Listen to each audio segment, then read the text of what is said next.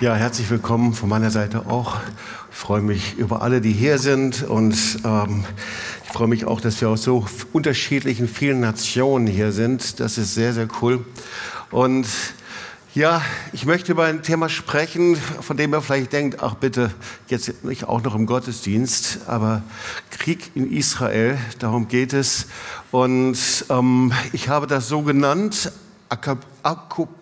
Apokalypse, so, also Krieg, Israel im Krieg, Apokalypse, Endzeit und angstfrei leben. Israel im Krieg, Apokalypse, Endzeit, angstfrei leben. Eine Hilfstellung zur Orientierung zunehmender Endzeitprophetie. Das, was vor drei Wochen passiert ist, am 7. Oktober, war so einschneidend und verändernd für Israel, aber auch für die ganze Welt, dass wir nicht zu schnell wieder in andere Bereiche reingehen sollten oder uns an den Alltag gewöhnen sollten das, was da passiert ist, wir sehen es immer noch mit Bildern, tausend äh, Hamas-Terroristen fielen im Süden Israels ein, überfielen die Ortschaft, massakrierten ganze Familien in der schrecklichsten Art und Weise, ähm, schändeten 1400 israelische Zivilisten, Soldaten, Frauen, Kinder. Und wir wissen es inzwischen, es war das größte Pogrom nach dem Holocaust. Sie verschleppten 229, glaube ich, inzwischen so viel waren es und sind es, Geiseln, die bis heute in Gaza verschwunden sind. Darunter ein neun Monate altes Baby, ein 85-Jähriger, so ist der älteste, 30 Kinder und Jugendliche und sie wurden nicht getötet, sie wurden buchstäblich vernichtet. So in den vergangenen drei Wochen wurde der Nahe Osten zum Pulverfass, ihr Lieben. Ja? Amerikanische Flugzeugträger ähm, im Mittelmeer, äh, britischer Flugzeugträger. Dann wurde es schon fast irgendwie äh, ja, apokalyptisch. Ich weiß nicht, wie ihr es empfunden habt. Sechs chinesische Kriegsschiffe tauchten auf einmal auf. Russland und die Türkei wenden sich gegen Israel. Und das Ganze mit einem Land, das traumatisiert ist, Israel im Schock. Ähm, und anstatt, dass die Welt ihnen zur Seite steht, wenden sie sich gegen sie. Das muss man sich mal vorstellen. Unvorstellbar. Ja, ob das die UNO sind, Hunderttausende Palästinenser auf den Straßen. Äh, jüdische Einrichtungen werden angegriffen und bedroht. So ist die Situation gerade. Ähm, die Geiseln sie sind noch nicht befreit. Viele arbeiten daran. Und ihr Leben, um das auch zu sagen, es geht nicht nur um Israel, es geht um den ganzen Nahen Osten. Nahen Osten, in unterschiedlichen Ländern leben wunderbare Menschen. Wir haben gestern davon gehört, im Iran ist eine Erweckung von 500 Christen angewachsen auf eine Million Christen. So, der Teufel will den Nahen Osten in ein Blutbad verwandeln, aber wir haben einen Gott, der stärker ist. Amen. Und wir wollen uns damit beschäftigen, worum es geht und was die Bibel dazu sagt. Weil irgendwie fragen sich viele, kann das sein? Ist irgendwie diese endzeitliche Uhr auf 12 Uhr oder nach 12 umgeschlagen. Und wenn man mal hier und da sich damit beschäftigt, da boomt es an endzeitlichen Prophetien und Theorien erleben wir die Erfüllung von Hesekiel 37, 38. Der Norden wendet sich gegen Israel.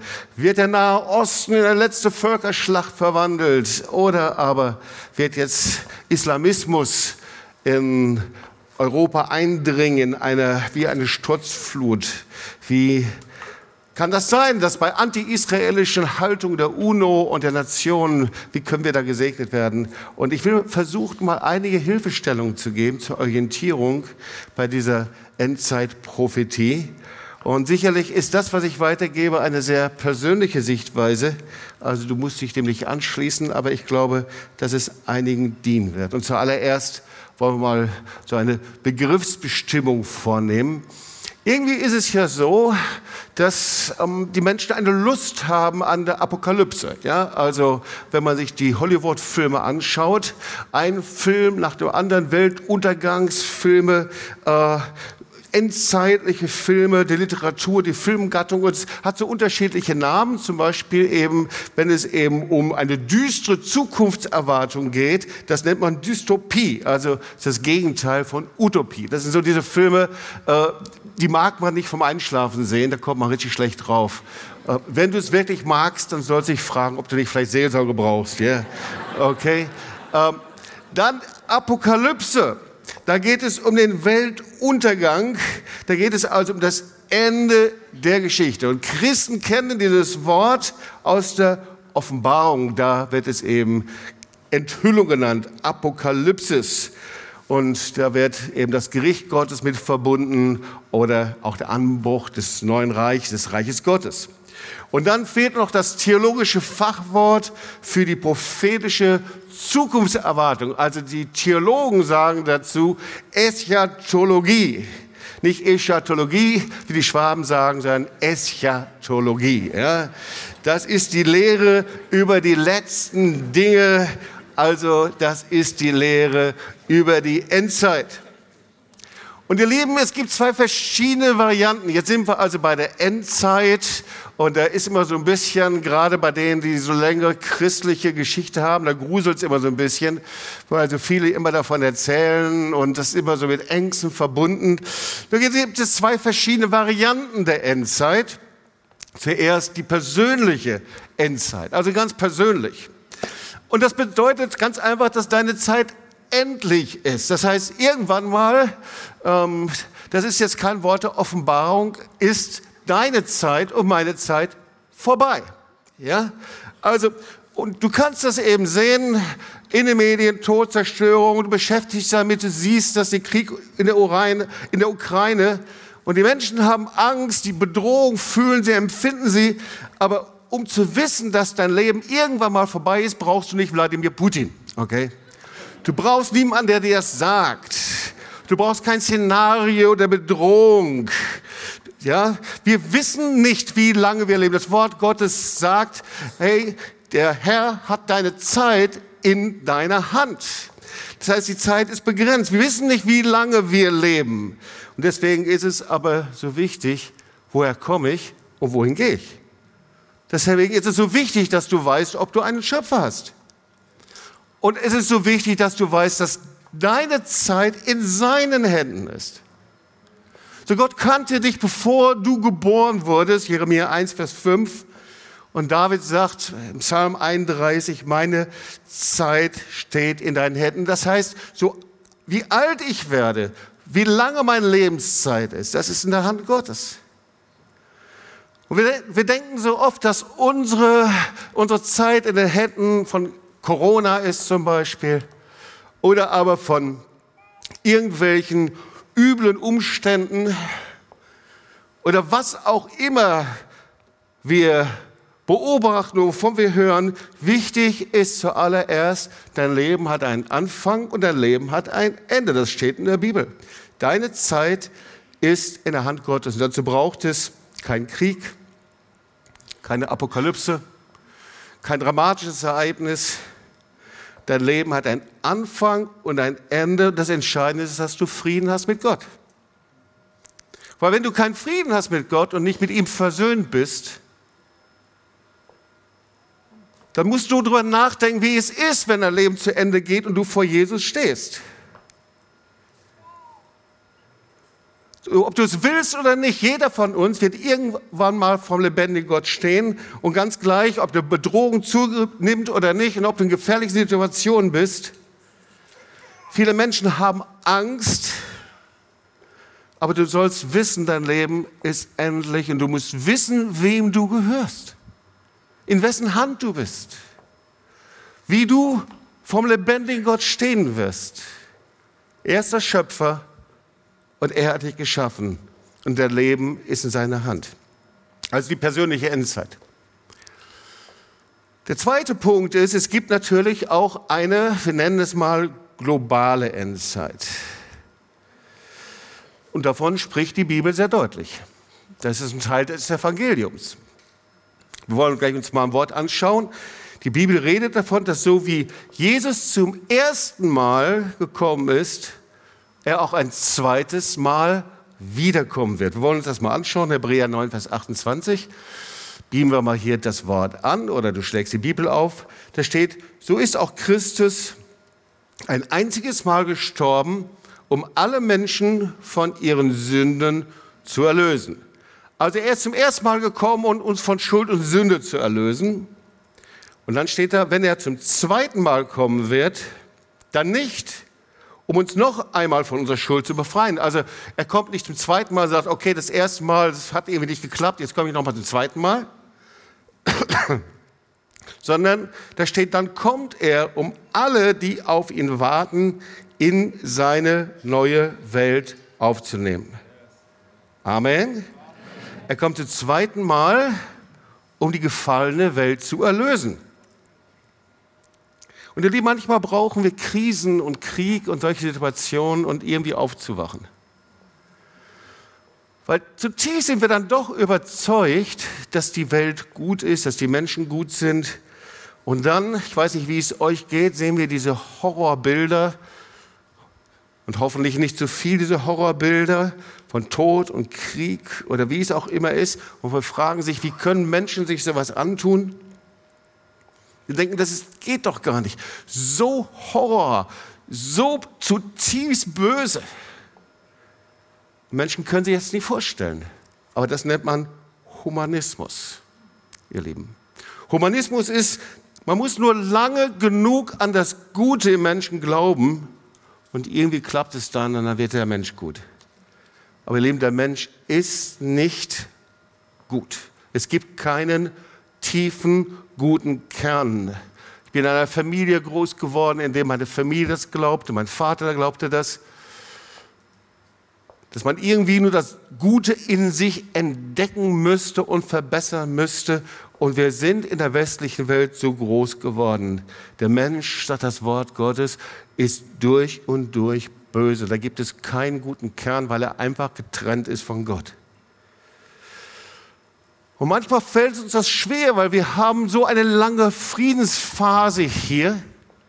Aber wenn du mal woanders hingehen würdest, in ein afrikanisches Land oder aber in ein asiatisches Land, da würden sie sagen, guten Tag, schön, dass ihr da in Deutschland aufwacht und endlich mal wahrnimmt, es gibt Genozide, es gibt schon immer Völkermorde, der Mensch tut dem anderen schreckliche Dinge an, wir leben in einer gefallenen Welt und es gibt kein gute Menschen, das Böse ist satanisch, abgrundtief zerstörerisch.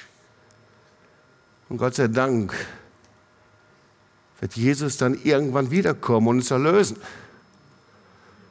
Dass Jesus wiederkommt, ist nicht so ein Zeitpunkt, an dem du denkst, Mensch, jetzt geht auch meine Zukunft zu Ende und ich wollte auch noch heiraten, ich wollte noch dieses und jenes tun, sondern die Wiederkunft Jesu, ihr Leben ist kein Datum, in dem es irgendwie fürchterlich wird, sondern die Wiederkunft Jesu, das ist die Erlösung der Welt.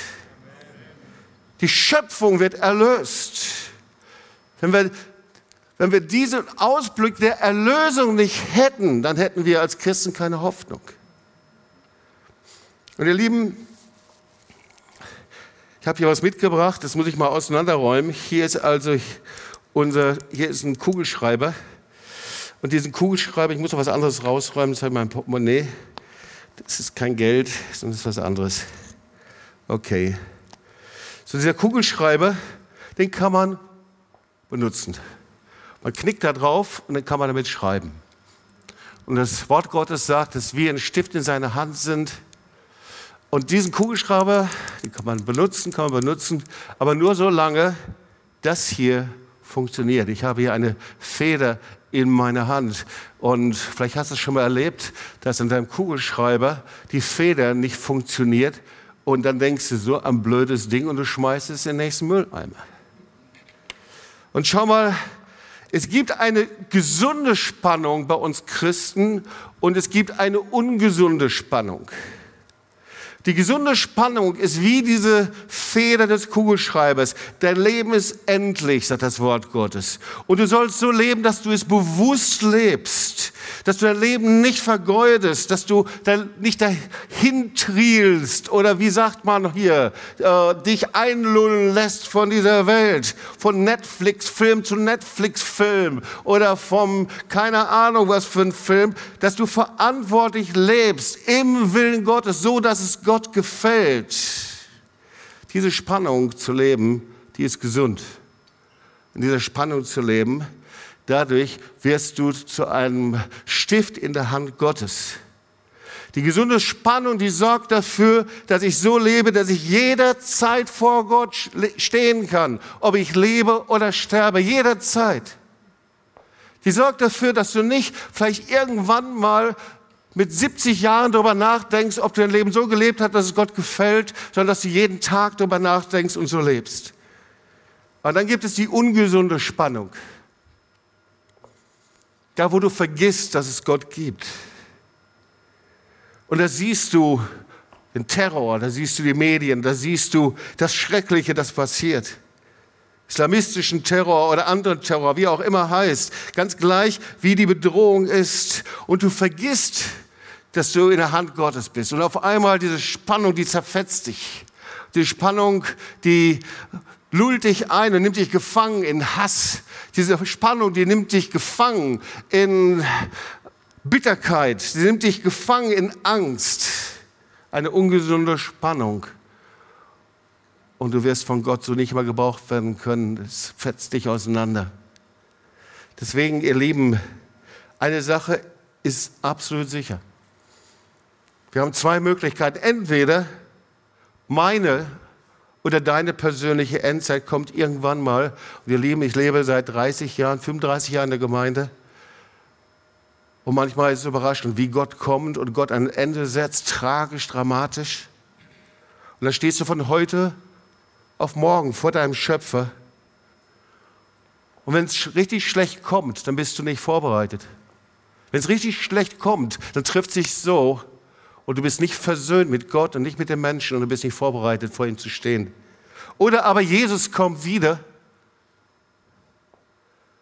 Von jetzt auf gleich, sofort, und du stehst auch vor ihm, vor dem Herrn, dein Erlöser. Und auch da musst du vorbereitet sein. Und auch da ist es ganz schlecht, wenn du mit ihm nicht versöhnt bist. So, vor was warnt Jesus uns, wenn es um die Endzeit geht, dieses Wort. Ich möchte nochmal ein Wort anschauen, Matthäus 24. Da geht es immer um diese Zeit, wenn Jesus wiederkommt. Wir singen das ja so leicht, wenn Jesus wiederkommt, wenn Jesus wiederkommt. Eigentlich alle denken, naja, es wird sowieso nicht sein. Kommen Sie mal ganz ehrlich. Ich weiß noch, als ich 20, 25 Jahre war, so ich, Herr, du darfst schon wiederkommen, aber erst dann möchte ich heiraten, Kinder kriegen und überhaupt. Wenn Jesus wiederkommt, Herr, dann ist mein ganzer Spaß zu Ende. Viele denken so und leben so. Aber schau mal, es gibt einen Zeitpunkt, die Bibel spricht darüber, wo aber sehr viel spekuliert wird. Wir wollen uns mal das Wort anschauen, Matthäus 24, denn es werden falsche Christus und falsche Propheten auftreten und werden große Zeichen, Wunder tun, um wenn möglich auch die Auserwählten zu verführen. Siehe, ich habe es euch vorhergesagt. Wenn sie nun zu euch sagen werden, siehe, er ist in der Wüste, so geht nicht hinaus.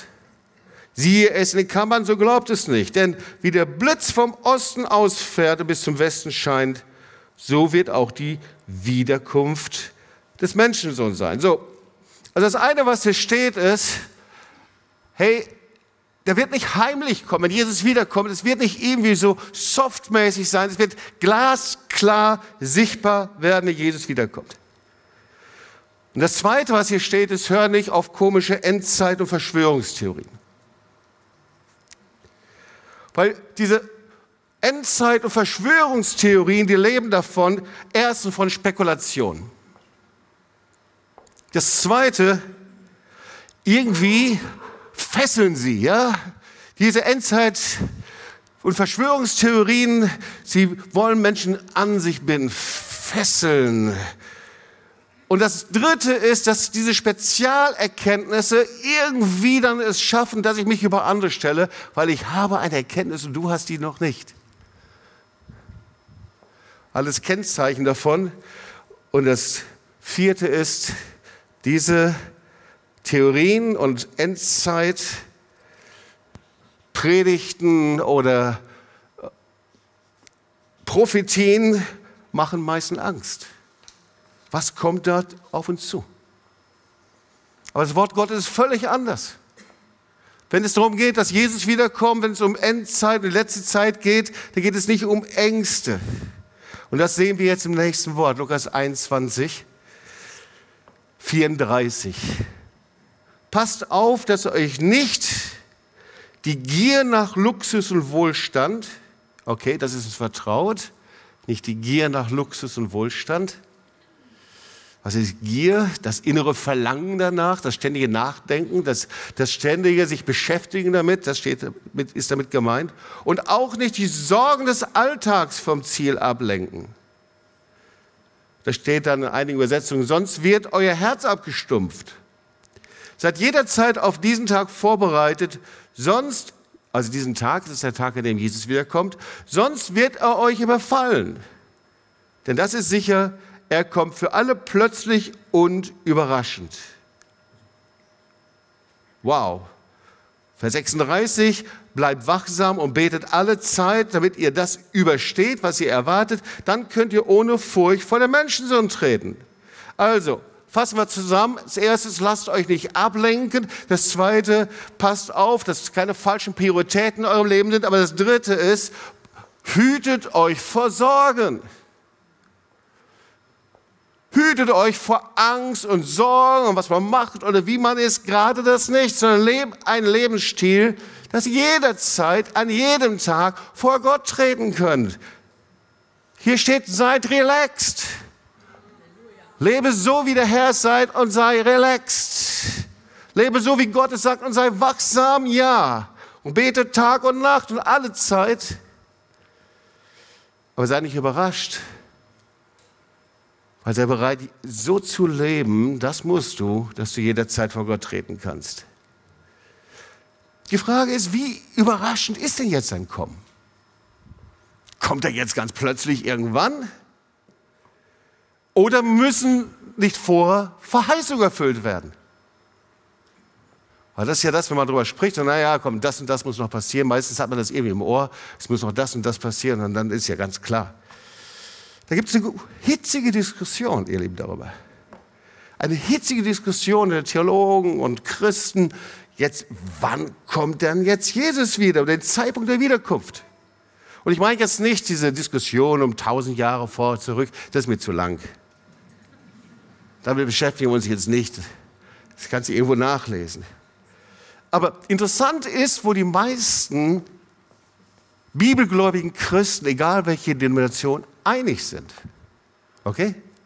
Das heißt auch nicht, wo sie streiten, sondern wo sie einig sind. Und das fasse ich mal zusammen. Aber das gibt es. Oh ja. Das war jetzt gerade eine Theologin, die das gefragt hat. Das gemerkt, da kam die Zwischenfrage gerade hier. Erstens, es wird eine plötzliche, sichtbare und reale Wiederkunft Jesu geben. Da sind sich alle einig. Das heißt, eine Wiederkunft Jesu, die nicht irgendwie geistig, geistlich, philosophisch ist, sondern die Wiederkunft Jesu ist das Thema bei Jesus, bei den Aposteln, in der neutestamentlichen Gemeinde 2000 Jahre lang. Das Thema hat sich nie verändert. Und 1. Thessalonicher 4, Vers 16, da steht, es ist Jesus selbst, der in derselben Weise wiederkommen wird. Wie er zum Himmel aufgefahren ist. Genauso wie er aufgefahren ist, wird er wiederkommen. Sichtbar für alle. Zweiter Punkt. Jetzt wird es schon ein bisschen britzliger. Also ich glaube, da können wir schon einigermaßen mit, wenn du Jesus glaubst, nachfolgst. Jetzt kommt das Zweite. Wir sollen uns die Wiederkunft Jesu herbeiwünschen und danach sehnen. Auch da sind sich alle Christen einig.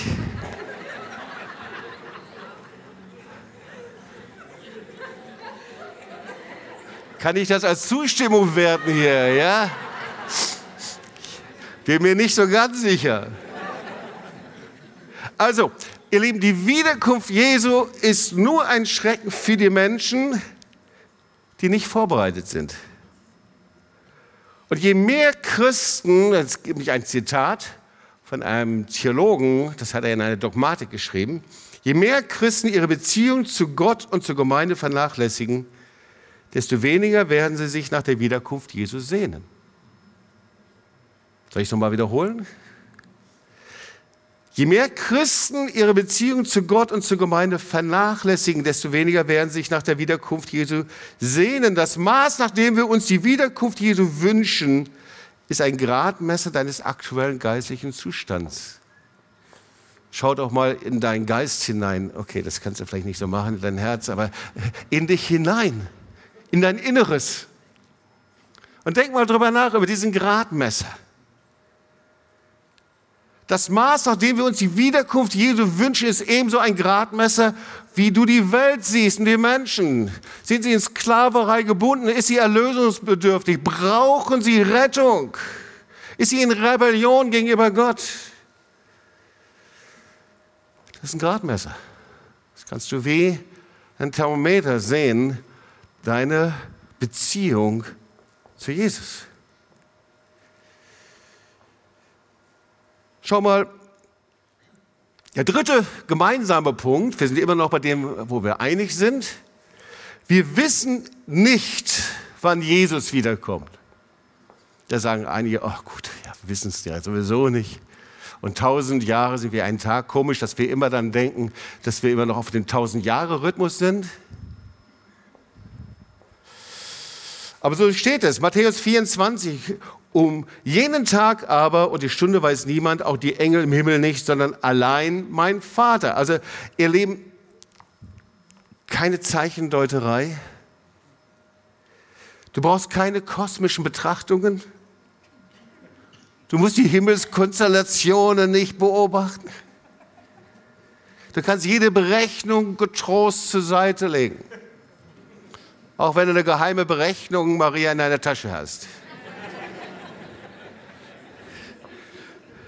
Der Zeitpunkt der Wiederkunft Jesu kann nicht errechnet und auch nicht erkannt werden. Das weiß niemand. Selbst die, die Engel im Himmel wissen es nicht. Also da sind sich auch alle einig.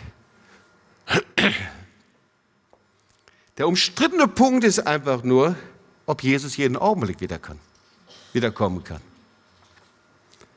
Da wird es interessant. Weil es gibt viele Bibelstellen, da steht, dass er unerwartet und plötzlich und jederzeit unerwartet kommen kann. Das ist ein Ding, gell? Du wachst morgens auf und bereitest dich für deine Brezel vor und zack, der Herr ist da.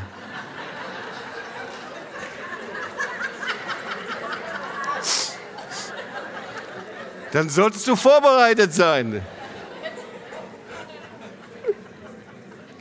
Und andererseits gibt es aber viele Bibelstellen,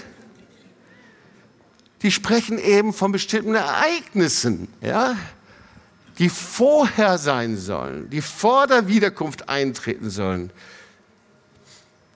1. Thessalonicher 5, Vers 2, denn ihr wisst ja genau, dass der Tag des Herrn so kommen wird wie ein Dieb in der Nacht. Also wollen wir uns mal kurz die Zeichen anschauen. Seid ihr einverstanden? Das ist spannend. Und für diejenigen, die das so zum ersten Mal hören, die Bibel ist das Wort Gottes. ja, ist wirklich so.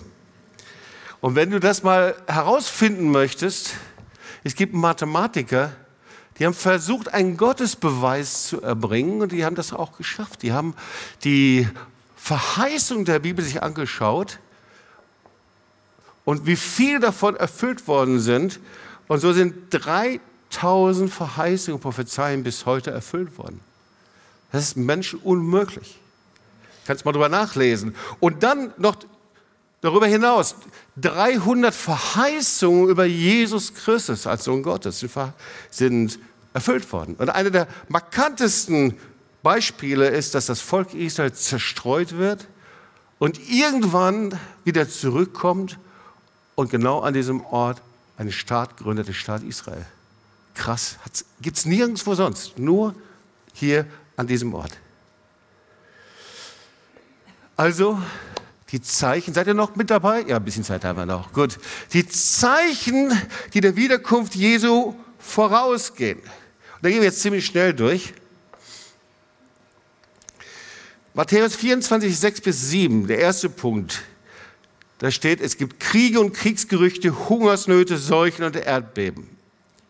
Also das ist einfach, weil das Wort Gottes steht einfach, da werden die Wehen verstärkt und ganz ehrlich gesagt, das hat es schon während der gesamten Geschichte gegeben. Seuchen hat es gegeben und noch viel größer und krasser, als wir bei Corona erlebt haben. Kriege, Kriegsgerüchte. Das Einzige ist, dass sich bis heute Dinge signifikant verstärken. Das heißt, wie Wehen, die stärker werden. Also das ist schon erfüllt. Zweiter Punkt, die Verkündigung des Evangeliums in allen Nationen. Markus 13, 10, Matthäus 24, Vers 14. Naja, also es gibt ja Missionsgesellschaften, Wycliffe und andere, die sagen, hey, es gibt noch so viele Sprachgruppen, man spricht von 7400 Sprachgruppen und Stämme, die das Evangelium noch nicht gehört haben. Und manche sagen, ach gut, Uff. Okay. Bis die alle erreicht sind, da schaffe ich es doch bis ins Rentenalter.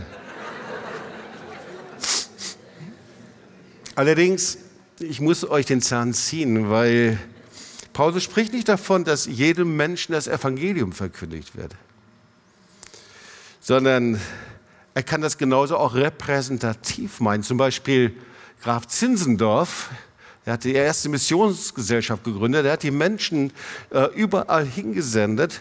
Der sprach von den Erstlingen von Nationen. Das heißt, äh, jede Nation, wo er eine Gruppe erreicht habe, der Evangelium, die galt für ihn als erreicht. Also von daher wäre ich mir da auch nicht so ganz sicher und würde mich da auch nicht so zur Ruhe setzen. Dritter Punkt, die große Trübsal oder Drangsal wird es genannt, Markus 13, 19 bis 20. Und natürlich kann das auf eine Zeit hinweisen von Verfolgung, die größer ist als alles, was man bisher erlebt hat. Aber andere sagen auch, das war der jüdische Krieg, 66 bis 70 nach Christus. Überleg mal, Jerusalem wurde zerstört, wurde eingerissen, das ist schon längst passiert. Und dann die ganze Christenverfolgung über, unter Nero und was da passiert ist, das ist schon längst passiert. Manche sagen das. Also auch nicht ein Punkt, an dem man sagen würde, okay, also das war's jetzt. Vierter Punkt, falsche Propheten, die Zeichen Wunder tun, Markus 13, 22. Also das ist jetzt auch nicht so was Gewaltiges. Wir können das schon in der Apostelgeschichte nachlesen. Da sehen wir, wie Simon der Zauberer, wie der Wunder getan hat. Aber sehr wahrscheinlich geht es doch um eine Manifestation von Zauberei und Götzenanbetung unter christlichem Vorzeichen in einem ungeahnten Maße vor dem Kommen Jesu. Aber ihr merkt, man kann da nicht einfach sagen, so, also das war noch nicht, sondern es könnte sein, es könnte gewesen sein, aber vielleicht kommt es noch. Gewaltige Zeichen am Himmel. Matthäus 24, und ihr Lieben, na klar, es hat Sonnenfinsternisse gegeben, Blutmonde, interessante Konstellationen. Aber diese Phänomene, die hier beschrieben werden, sehr wahrscheinlich so noch nicht. Verfinsterung der Sonne und des Mondes. Sterne fallen vom Himmel. Die Kräfte des Himmels werden erschüttert. Aber wer sagt nicht, dass das zeitgleich passiert mit dem Kommen Jesu? Wer sagt, dass das mehrere hundert Jahre und dann wieder warten und Pause. Wir wissen, wie schnell Dinge passieren können, wie plötzlich das sein kann. Der sechste Punkt, das Kommen des Menschen der Sünde und Gesetzlosigkeit, 2. Thessalonicher 2, 1 bis 10. Und ihr Lieben, auch da muss man sagen, viele Menschen in der Geschichte wurden Viele sagen dazu ja den Antichristen, ja. Äh, und da gibt es eine Schauergeschichte nach der anderen und manche beschäftigen sich nur noch damit. Und viele Menschen in der Geschichte wurden für den Antichristen gehalten. Und waren auch so wie prophetische Vorzeichen, ja, ob das äh, Domitian war, Nero, Christenverfolgung, die sie da erlebt haben, oder Adolf Hitler oder Josef Stalin oder wie sie alle waren, das waren Vorläufer. Aber gleichzeitig, sehr wahrscheinlich ist es schon, dass ein noch übler Geselle auftauchen wird, der eine noch nie dagewesene Verfolgung über Christen bringen wird. Kann sein. Es wird aber vielleicht in Korea ganz anders empfunden werden, in Nordkorea, die schon seit zig Jahren Verfolgung erleben. Und wenn du nur eine Bibel hast, kommst du dort direkt ins Gefängnis.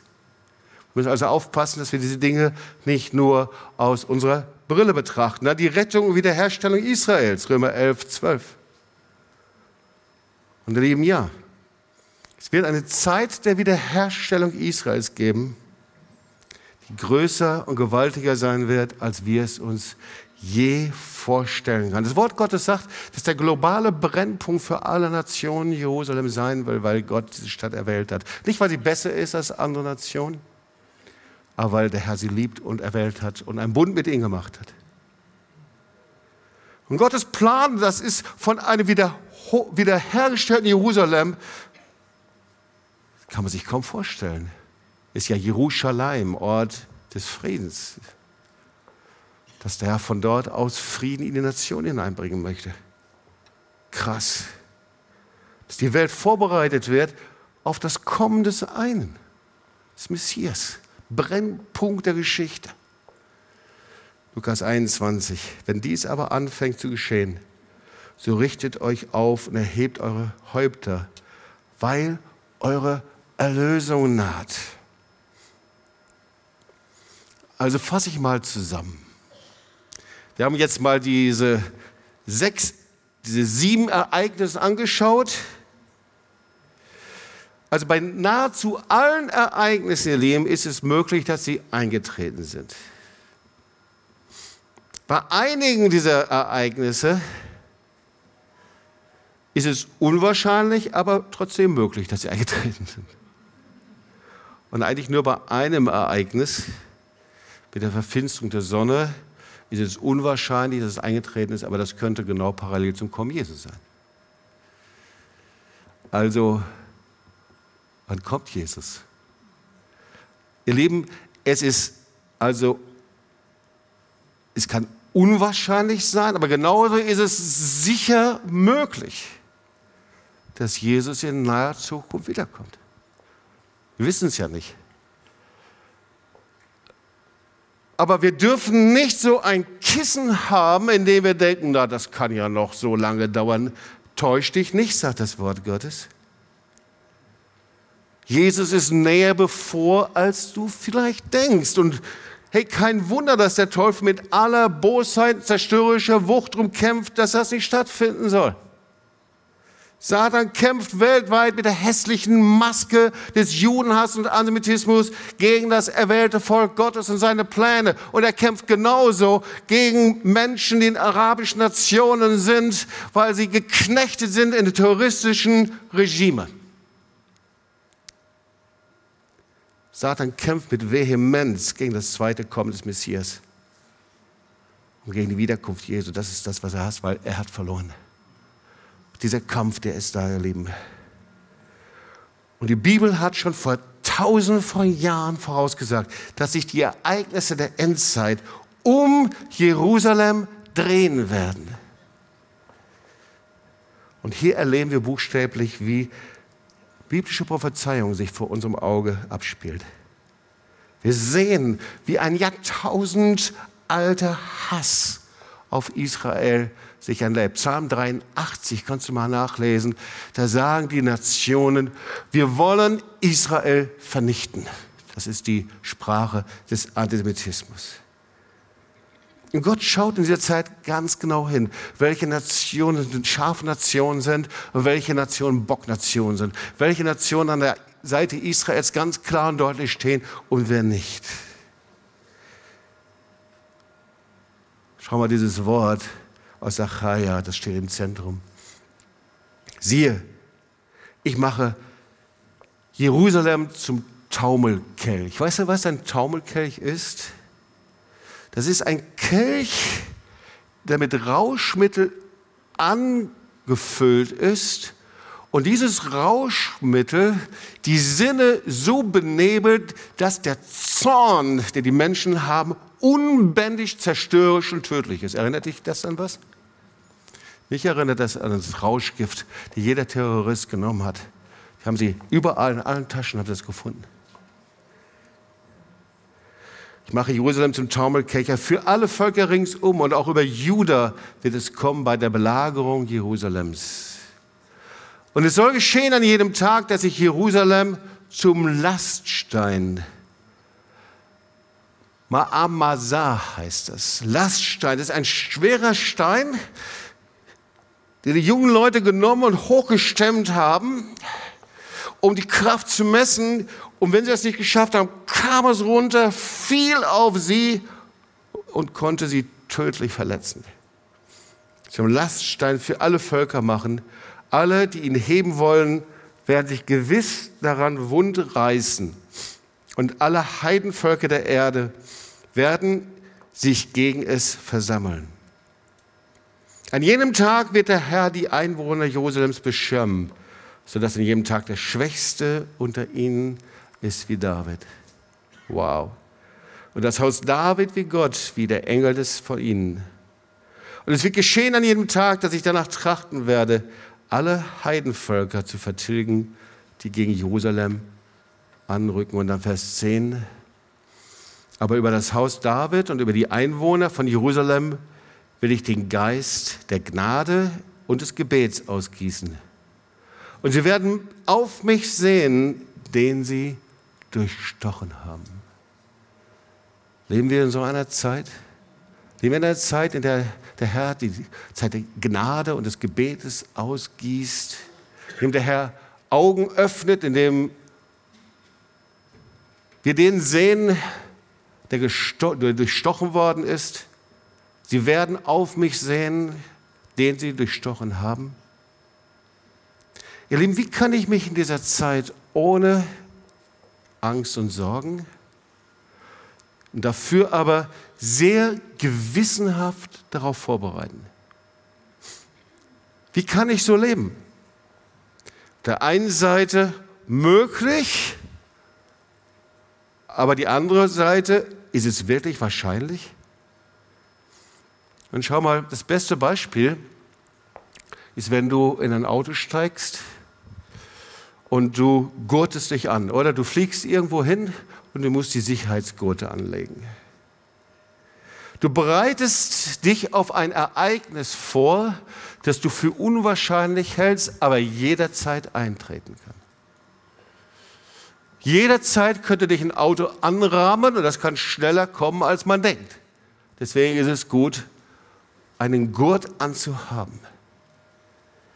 Und ihr Lieben, alle Generationen vor uns, die hatten gute Gründe anzunehmen, dass die Endzeit angekommen ist, dass sie dort drin leben. Wenn du in der Nazi-Zeit gelebt hättest, hättest du sehr wahrscheinlich gedacht, das ist die Endzeit. Viele haben das gedacht. Und genauso unter Kaiser Nero, da haben sie die Christen genommen, gekreuzigt und als lebendige Fackeln abbrennen lassen. Aber wir müssen etwas verstehen. Es gibt einen Unterschied zwischen Endzeit und den Zeichen der Zeit. Okay? Und das Wort Gottes sagt, wir sollen jederzeit die Zeichen der Zeit lesen können. Aber wir sollen nicht so leben, dass wir in einer Art Fatalismus denken, ist sowieso alles vorbei, der Herr kommt wieder, sondern dass ich jeden Tag so vorbereitet lebe, dass du ihm begegnen kannst. Jeden Tag. Ob dein Leben zu Ende geht oder ob du vor ihm stehst. Aber dazu ist es wichtig, dass jede Generation es lernt, die Zeichen der Zeit zu lesen.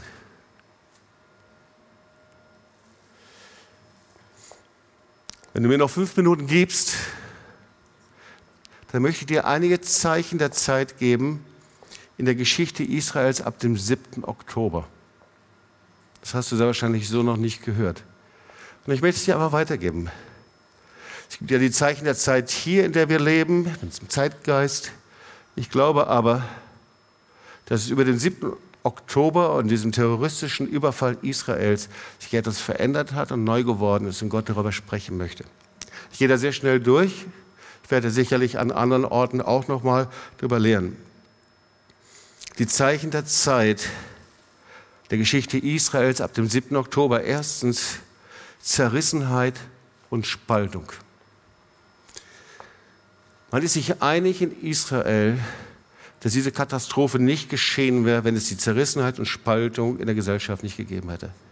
Und Jesus spricht, Matthäus 12, jedes Reich, das mit sich selbst uneins ist, wird verwüstet. Und Markus 3, 25, wenn ein Haus in sich selbst uneinig ist, kann es nicht bestehen. Eine deutliche Warnung in unsere Zeit hinein, eine deutliche Warnung in den Leib Jesu, eine deutliche Warnung an Christen. Zerrissenheit öffnet die Tür für satanische Zerstörung. Zweiter Punkt. Trügerische Sicherheit. 50 Jahre vorher im Yom Kippur-Krieg hat Israel sich in Sicherheit gewogen. Wir hatten noch einige Tage vor diesem Überfall mit Igal gesprochen, einem Freund, der Berufssoldat war und der den Yom Kippur-Krieg genau auf dem Golan mitgemacht hat und er erzählte uns, diese trügerische Sicherheit, indem man denkt, dass ich andere Sicherheiten habe als lebendigen Gott, ob das Militär ist, ob das Finanzen ist, ob das Geld ist, ob das eigene Stärke ist oder Kraft. Ich glaube, dass Gott da nicht mehr mitmacht. Trügerische Sicherheit ist Unsicherheit und sind offene Türen. Psalm 91, weil er fest an mir hängt, so will ich ihn retten, will ich ihn schützen, weil er fest an mir hängt, denn er kennt meinen Namen. Gott ruft, dass wir uns wieder an ihn anhängen und wir können genauso in einer trügerischen Sicherheit sein. Der dritte Punkt, fehlende Wachsamkeit. Beim Yom Kippur-Krieg war es genauso wie 50 Jahre danach. Es gab so viele Warnungen, aber man hörte diese Warnungen nicht, weil es so viele Warnungen war, in einem Rausch, in einem Blätterwald, dass die Wachsamkeit von den Militärs und Sicherheitsbehörden nicht vorhanden war. Fehlende Wachsamkeit. Ihr Lieben, eine Botschaft an uns. Das Wort Gottes sagt, in dieser Zeit seid wachsam und betet. Und das ist sehr praktisch.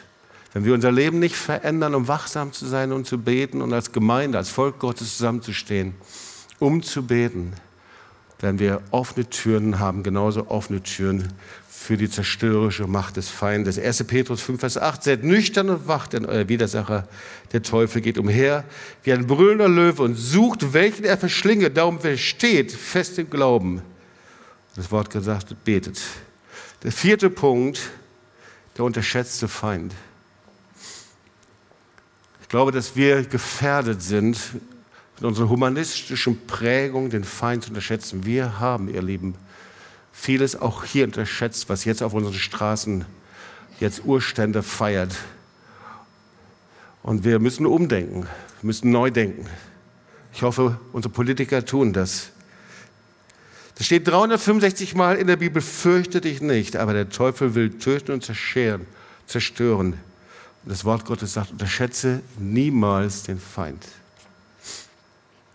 Der fünfte Punkt, der antisemitische Zeitgeist. Ich war noch nicht mal sehr erstaunt, als ich Greta Thunberg mit ihren Schildern sah, Free Gaza und wie sie alle heißen. Vor einigen Jahren, ist noch nicht lange her, hat sie eine ganze Generation mobilisiert und vor der UNO gesagt, how dare you? Wie wagt ihr es? Eine ganze Generation ist nachgefolgt. Schulen waren entleert. Die Klassen mussten auf diese Demonstration gehen. Man muss sich das mal vorstellen. Und sie wurde ich hoffe, nicht gewollt und denke das, aber doch zu verführen eines antisemitischen Zeitgeistes, der das fürchterliche Massaker der Hamas relativiert und die Opfer anklagt. Und deswegen, diese Mahnung ist, wie der Zeitgeist auch immer ist, schwimmt gegen den Strom. Erhebt eure Stimme zur Zeit und zur Unzeit. Sechster Punkt. das Wort Gottes bekennen, dass ihr Leben in Israel, wohin man kommt. Psalmen werden proklamiert, die Soldaten proklamieren Psalmen in den Synagogen, überall. Psalm 93 und wie sie heißen, Psalm 23 durchbuchstabiert. Wir beten, dass die Nation neu zu Gott schreit, aber wir müssen es genauso tun. Wir müssen umkehren zum Wort Gottes. Und das Wort Gottes nicht aufhören zu bekennen. Und ihr Lieben, der siebte, das ist der letzte Punkt. Wie gesagt, ich gehe schnell durch. So krass, oder?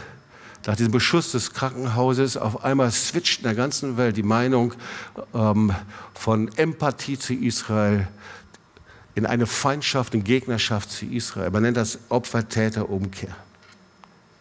Ja, in eine Feindschaft. Und eigentlich werden die Mörder in den Medien zu Opfern und Israel, die Ermordeten, zu Täter. By the way, das ist das typische Modell, um Schuld zu verstecken. Es ist ein antisemitisches Modell. Wissenschaftler sagen, es ist ein islamistisches Modell, aber es ist auch ein humanistisches Modell.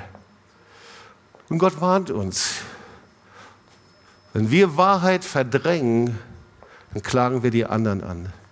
Aber wenn wir Buße tun und umkehren, zerbrechen wir dieses System. Ihr Lieben, komm, wir wollen aufstehen und beten zusammen. Ich habe euch viel zugemutet heute und viel weitergegeben, aber ich glaube, es ist so wichtig, das zu hören. Und ich glaube auch, dass es was mit dir und mit uns ganz persönlich zu tun hat.